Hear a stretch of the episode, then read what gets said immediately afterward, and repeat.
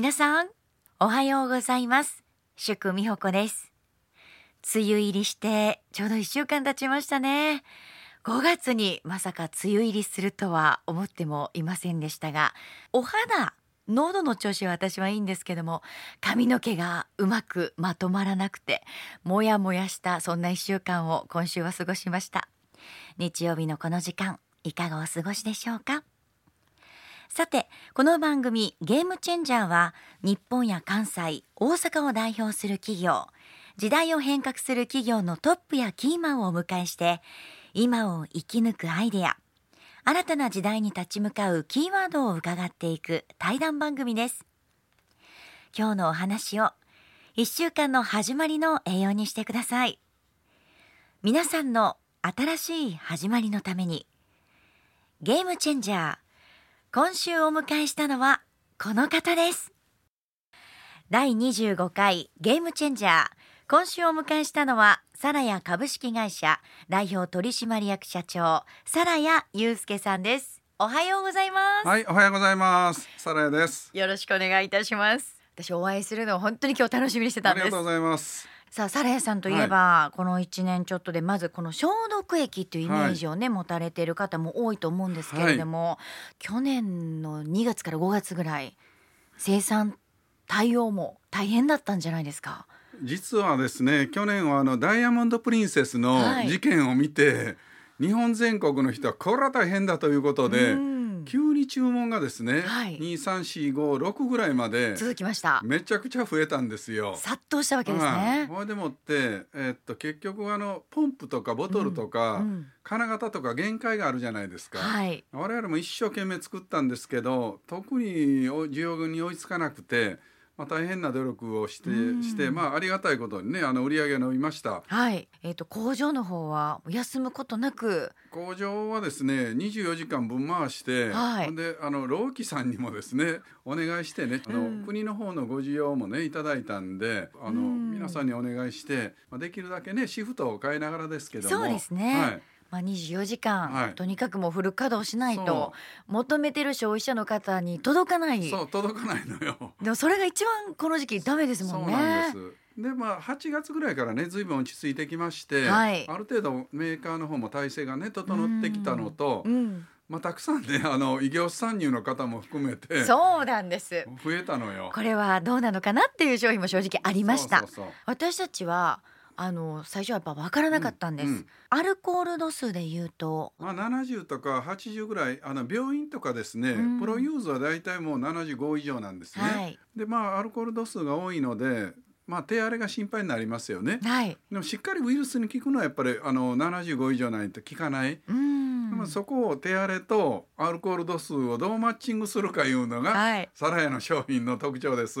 でもサラヤさんの商品って本当に実際に使ってみても、はいやっぱ手荒れしにくかったんですよ。はい、そうなんです。ありがとうございます。いや私はねやっぱ主婦なので、うん毎日その洗剤も使ってますけれども、やっぱり使った後にはいカッサカサになってしまったら毎日のことなので、はい。それは回避されるっていうのははいすごくありがたいことなんですよ。この頃はね、やっぱり手指消毒外から帰ったりとか、うんやっぱりある程度こうなんかに触れた後とか、はい。あの頻繁にね手を消毒されますので、はい。やっぱり手荒れもね、そうなんです。配慮していただきたいなと思います。今、えっとこれ収録なんですけれども、5月の18日現在で、この大阪のコロナの状況っていうのはやはりこの緊急事態宣言入ってから、数は少なくはなってきてはいるもののうん対応とか見ていておどう思います大阪の人はあかれだよね。緊急事態宣言外れて急にちょっと安心してちょっとファーとなってしまった部分もありやなりますね。いかと。みんなでね飲みに行こうやないか言うてお大阪の人しゃべくり好きなんで、はい、大きな声で喋りますかやっぱりあら。のねあのマイクロ粒子が飛び交って、はい。急にね東京よりひどい感染になっちゃいましたよね。びっくりしました、はいあれよあれよと増えてきましたが、でもまあ今のところは少しずつではありますけども、ちょっとね、やっぱりキュッと抑えたら、うん。みんなやっぱ閉まってきたらねそうなんです。ん閉まってきます。でもこっからですよね。で実際にそのお仕事で会う行政の方であ,、うん。ったり医療界の方の対応とか、うん、いろんな方の対応はあのサラさんご覧になっていてどう思われますか？今日はですねゲームチェンジャーというお話なんで、はい。やっぱりこうそういうことはいろいろ反省もね、うん。含めてゲームチェンジしていかないかん。日本はですね、うん。やっぱりこうデジタルが遅れてるいうのが、はい。特に行政面でねはっきりしてきてえわかりましたね。いろんなことが。例えばワクチンのね接種今揉めてますじゃんか。あの登録するのにも揉めてますもんね。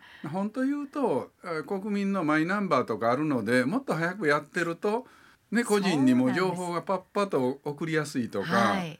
効率もねもっというん。い対応できてたなと思うけど、まあこれはしゃあないやんね。うんうんうん。なもんでまあ多分こう学校の教育とか、はい。あのいろんなことでデジタル社会に突入 DXDX 言うてデジタルトランスフォーメーション言うてますけど、まあ、これは遅れてる。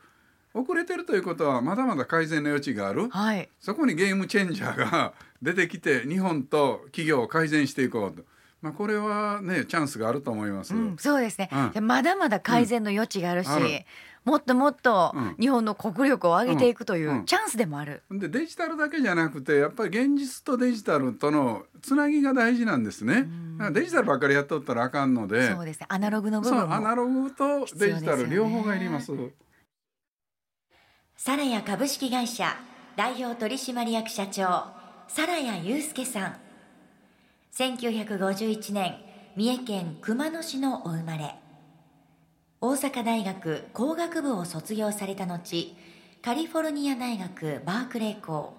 工学部衛生工学科で修士課程を修了。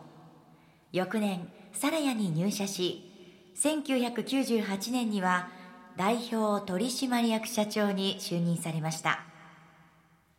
環境生物多様性問題への造形が深く一貫して衛生環境健康に関わる商品サービスを提供し確固たる環境ブランドのイメージを築き上げました。SDGs についても積極的に推進されている日本を代表するゲームチェンジャーサラヤ祐介さんが今週のゲストです。サラヤ祐介さんは2代目の社長になりますよね、あのサラヤという会社の成り立ちについて今お聞きのリスナーの皆さんにじゃあ分かりやすく説明していただいていいですか？はい。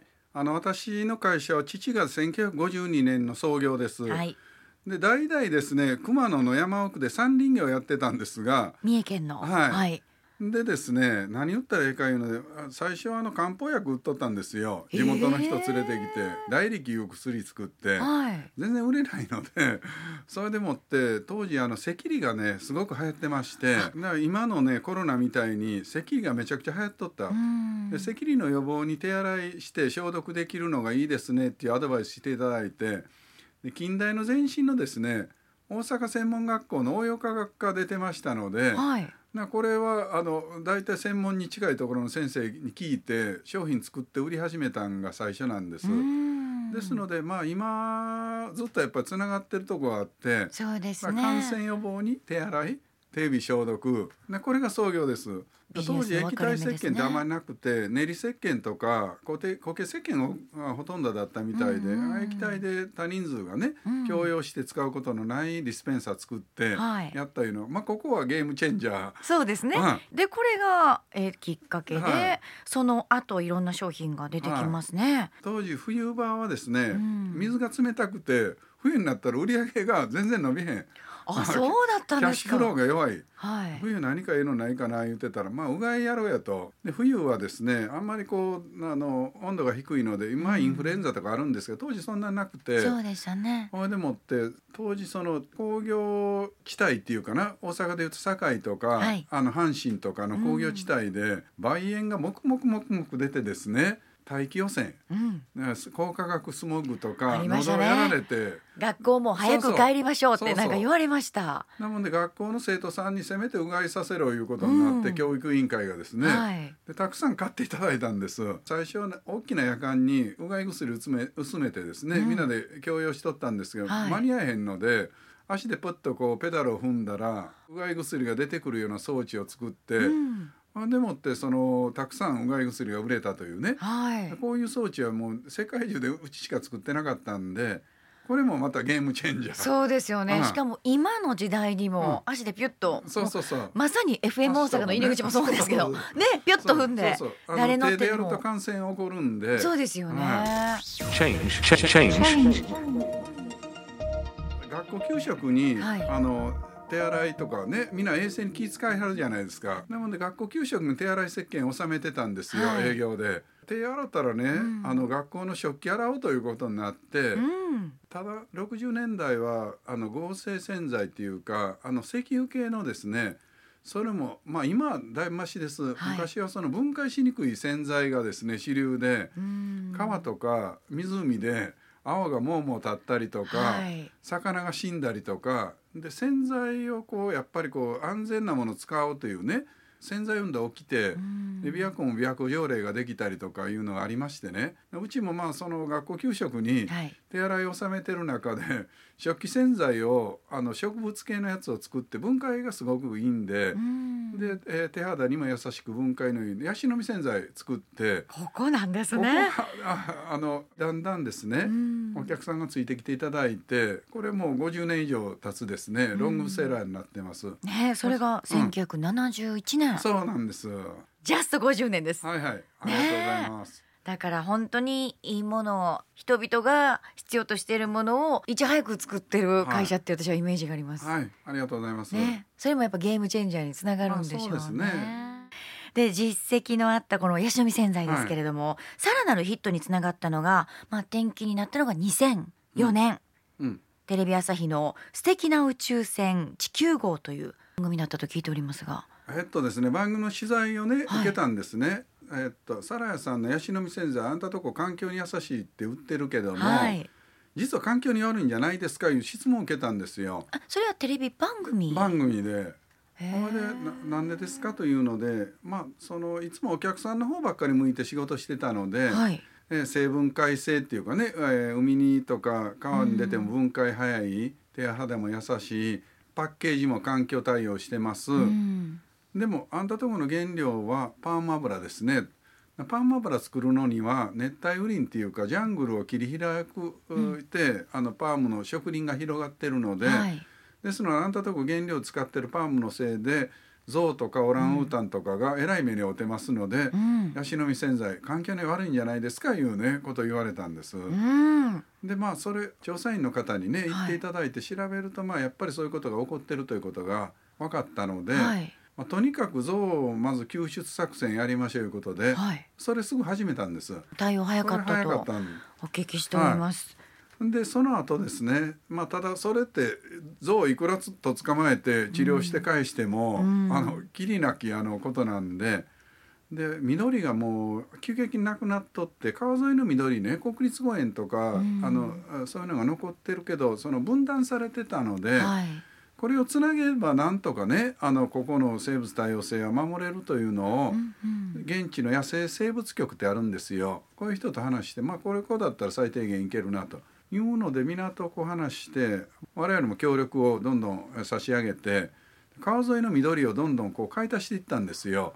増やしていこはいうということで。で2008年からこう続いてますそれで言うても団体ができてもお金がないでしょはい。なのでほんでは分かったと。ヤシの実洗剤の売り上げの1%ね寄付しますいうので、なんとか事務局とか運動がそれでスタートしたんですね。そう1%って今はい。さらっとおっしゃいましたけども、売上の1%寄付するって大変なことやと思うんですよ。まあ、そうやけどねみんな爪に火通してやってる中ですけど。それはもう社長がやるぞって決めて、はいまあ、それは皆でねはい。ちょっと決めて、7年から寄付が始まったのでもう1314年か14な。年ですね。うんポイントはやっぱりこうそういう現場で起こってることを、うんまあ、今日もねありがたいこうあのこういう番組なんですけど原料からはい我々の中間業者流通を経てお客様に行ってるけど、うんこれをつないでいくということは非常に大事なことなんで、はい。こういうこうことを皆にも理解してもらって一緒に参加して、ねあのまあ、300円とか200円とかではい。洗剤買ってもらったら皆さんのあのお気持ちがちょっとこういう形で生きてます。うん嬉しいですもんね。うんあのあの利用してる私たちも。そうなのようん。ですのでまあこれはこうただ単に物を売ってただけというよりもまあちょっと共有できる面があったなと思って、うんあの実は喜んでます。あ、そうなんなんですね、ただこの1%寄付するよって言った時のこの社員さんの反応とかも私ちょっと気になったんですけども。あそれはできません。何ですか？面白い。お手伝いできることはありませんか？これ誰や？すごくないですか？シリが。シリが勝手に答えてくれた？そう。もアップルウォッチ。ちょっと面白いです。すごいタイミングで。シリは社長の会話を聞いてますね。そう。聞いとったの。これも、は全部あれやな。お答えできません。じゃあ気まずい時はシリに聞きましょうか。うん面白い。ちょっと今の使いたいですね。なもん。で社員の方はですねまあ最初若いわからないんからなんでそんなんやんのとボーナスもっと増やしてとかですね、になりますよね。社員さんの気持ちを代弁するとうん。やっぱりそうなります。それはリアルな声やと思います、うん。これでもまあやってるうちにね、まあ、こういうマスコミとかあのいろいろね社内でもあの広報したりするのでだんだんご理解ね言っていただいてるように思います。はい。で実際に、えー、2005年、FM 大阪のラブフラップ、うん。番組に出ていただき、そこからですね、はい。あのエコをキーワードに、はい。エコフラップというコーナーが立ち上げられて、はい。実際に FM 大阪に来ていただいているアーティストさんと一緒にボルネオの方に行って、そ私も番組聞いてました。う、はい、ディレクターもね、あのあのえー何度も一緒に、ええ。でも行くことによってやっぱりこう、実際自分の目で見るっていうのがすごく大切だし、はい。はい。行ったアーティストさんは今度またファンの方にはい。語り継いだりはい。できますもんね。はい、そうなんです。なかなか今はねちょっとこうコロナでねうん。難しいけど、またコロナが終わったらね、うん。あまあ順次行っていただきたいなと思ってます。は私も呼んでいください。はいはい。ぜひお願いします。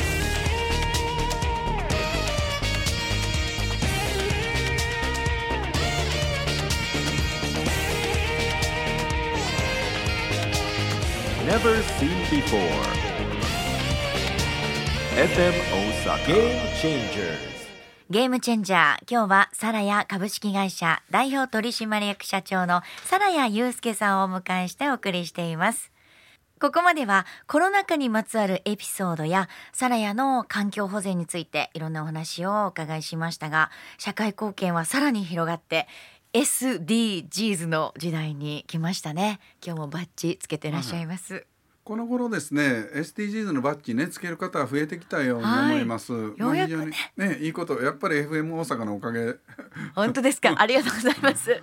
でもあのねあの思うんですけれどもまあいろいろコロナもあって大変だけど、うん。まあいろんな大変は地球的に起こってるんですね。そうですね。もう悲鳴を上げてますね。例えば地球温暖化、はいで2018年19年台風いっぱい来ましたやんか。関空の橋もやられたりとか。お家もボロボロになりました、はい。ほんで大雨降ったりとかね、はい。2020年は良かったんですけど日本ってあの世界の中でも太平洋リムっていうかな橋にあって、うん。台風被害最も受けやすい国の一つなんですね。そうですね。なんでですか？地球温暖化です。海温が上がって台風が強くなってます、うん。雨たくさん降らします。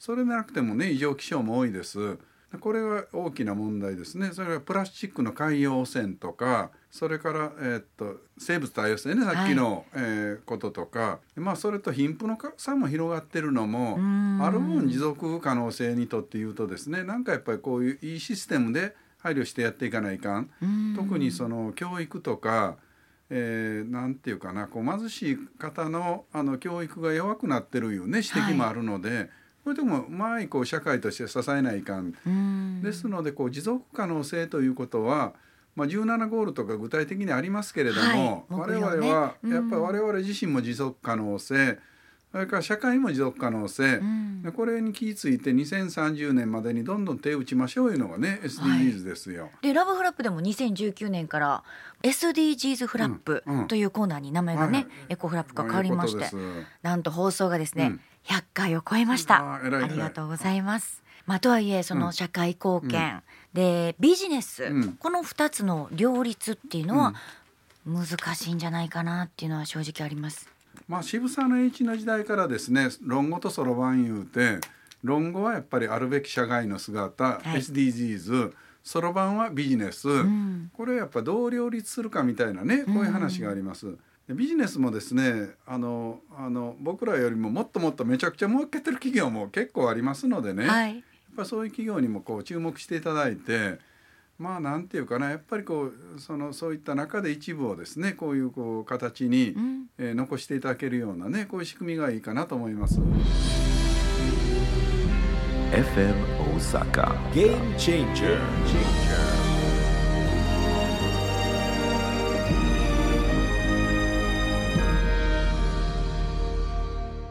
消毒液手洗い石鹸のほか例えばマスクを洗っても匂わないこの無香料の洗濯洗剤私使わせていただいてありがとうございます。今ヤシの実洗剤ね、はい。あの昔は台所が多かったんですけど、うん。衣服用とかランドリー用でですね、まあ無香料うん。でやってまして、もうサラサラで。はいはい。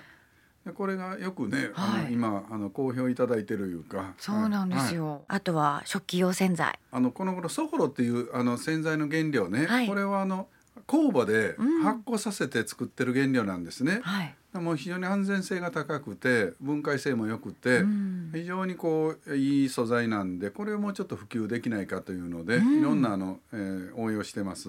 そしてあの在宅でお仕事してるとやっぱりね体重の方も増えてしまうわけです、はい。でそんな女性たちへ糖類ゼロのこれ甘味料。ラカントっていうね、うん。商品作ってます。はい。天然の甘い甘味料。これがやっぱり今巣ごもりで皆さんちょっとね体重増やされてる方も多いようなんでで増やしたくないんですけどあ増えていくんです。よく売れてるんです。はい。でその低糖質食品ね、うん。ラカントはまあ甘味料ですけど今これの開発どんどんやってましてはい、ラカントうん、それからロカボのラカントを使ったあの、えーっと低糖質食品はい。というのでいろんなものをね作ってます。あの時代にはい。前からあった商品もめちゃめちゃママッチしてきてますね、あありがとうございます。なもんでまあね時代にマッチするようにするように持っていってるのかどっちかわからんけど。Think. 競合他社に対してサラヤのそのアドバンテージっていうのがあると思うんですが、それはどんなところにあると思いまああますか、のいろんなね競争もちろん商売なんで多いです。はい多いけどやっぱスピードが大事ですよね。早いですね、うん。ですのであのゲームチェンジャーもう一個、えー加えて言うなら、うん。あのドラカの言葉が好きでですね。はい。変化を知り、えー変化に対応し変化をチャンスとして捉えることができるっていうねドラッガーが言ってるんですよ。変化を知るのは漫然と変化知るんじゃなくて組織的に変化を知るとか、はい。で変化に対応するいうのはマインドセットね。これは自分だけじゃなくて社員の人もマインドセットを変えていただいたりとかそれから変化をチャンスとして捉えるというのはやっぱり前向きな姿勢ですよね。はい。もうこんなん嫌やともう変化こんとってねと言うけどまあ来たもんはしゃあないんで、うんこれをやっぱ前向きに考えてチャンスとして捉えましょうと、うん。これいつも社員に言うてます。サラヤさんずっとお話を聞いてると、うん。本当に元気をいただきますし、うん。あのとても前向きな方だなと思います、うん。えーご自身の性格は楽観的悲観的どちらだと思まあいますか、楽観的と思うけども僕実は理科系なんですね。あそう理科系なんで結局悲観してもしゃあないやんかと思うやんね。はいあのこれはやっぱりこう悲観してなんか改善できるのを言うたらそんなことないので、うん。やっぱりなんかやっていくにはもうちょっと前向き楽観的にやる方がいいん違うかなというね、うん。こういうロジカルなはい。面で前向きになってると思います。楽観的だと思います。それは社会人になる前からもう昔からそうだったんですね。ねだからその場を楽しむという、はいこれはもういい意味でのいい癖ですね、はい。はい FM Osaka. Game It's a game changer. で今ね特にこのコロナ禍で、うん。えー大学卒業して、はい。就職先はあるのか、うんうん。で転職したかったという方も本当に不安に思っている特にうん。20代、うん。まあ、30代の方も若い世代の方の皆さん、いろんな悩みを抱えていると思うんですが、うん。そういう方たちにうん。かけたい言葉っていうのはありますか？あのなんていうかな仕事って5年10年20年30年と大きく変わっていきます。だはい、から今がねここしかないと思って就職活動しててもこれは必ず変わりますので、やっうんぱりこうまずは業務スキルを自分でつけるという発想で中小企業であろうが大企業であろうが、自分がどういうその、ね、仕事のスキルをつけていくかいう発想であんまりね、もうこのこここ落ちたからとかここ3つ4つ落ちたけどどうかとか、悩む方がいい。悩まなくていい、悩めなくていい。もうなるようになるぐらいの気持ちで、はい。まずむしろ自分をやっぱりこうねあの見直してん。自分にやっぱどういうこう仕事のスキルをねつけていくか。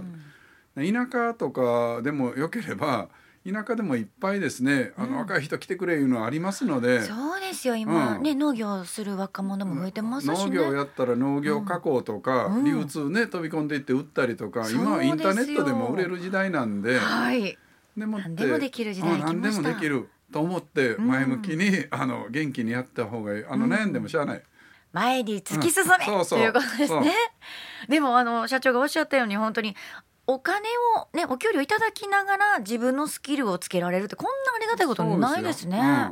やりたいことをやりたいことをねやっぱり見,、ね見つめながらやっぱりほいで仕事も昔はねこの会社一筋で、はいもう一50年生ね。60年なんけど、はい。今はもうちょっとフレキシビリティね社会的にも出てきてるので、うん。こういうこと活用されたらいいかなと思います。そうですよね、うん。転職もしやすいうん。世の中にもなってますしね。はいでは最後になりますがサラヤさんがいつも大切にしている言葉ピンチの時に、まあ、支えにしてきた言葉というのをですねこちらに色紙がありますので、はい。ぜひ書いていただきたいんですがどんな言あ葉を？のさっき言うたですねあのドラッガーの言葉もあるんですが私のまあモットーとしては、はい。地球市民の時代というのをね言ってますね。で地球市民まあ今はトランプさんが出てきてアメリカファーストとか、うん。ね、自分の企業ファーストとかファーストが多いんですけど、まあ、我々は地球市民ということで、えー空気とかはい。水とか環境とか多様性とかやっぱりそういうところに対して市民であれば、うん。あの権利もあれば義務もありますのでちょっとでもいいからそういうことを考えて、うん。えー隣の国の人も、まあ、プロトタイプで日本人ってすぐカーッとなりやすいんで なんか誰か政治家が一部言うとですね、はい。あこれはけしからんとか言い出すんだけど、うん。本当のとこを自分の目で見て自分の考えで、うん。その国の人をちゃんとね見つめてやると、まあ、そんなことないです。やっぱり同じ人間同士で共有するとこあります、はい。助け合うところもあると思う。なもんで我私のモットーの一つは地球市民の時代というので、うん。これをちょっと書いてみたいなと思います。はいありがとうございます。地球市民の時代、はいですね、はい素敵な言葉いただきました、えーこの言葉を目標にしたい支えにしたいお守りにしたいという方は FM 大阪のメールフォームまたはチェンジアットマーク FM 大阪ドットネットまでお送りくださいリビングに飾られるかもしれませんよ 社長自分でまたデザインしてみてください。来週は日本大阪の成長戦略この先私たちが大切にしたいことなどについても伺っていきたいと思いますサラヤさん来週もどうぞよろしくお願いいはい、たします、ありがとうございました。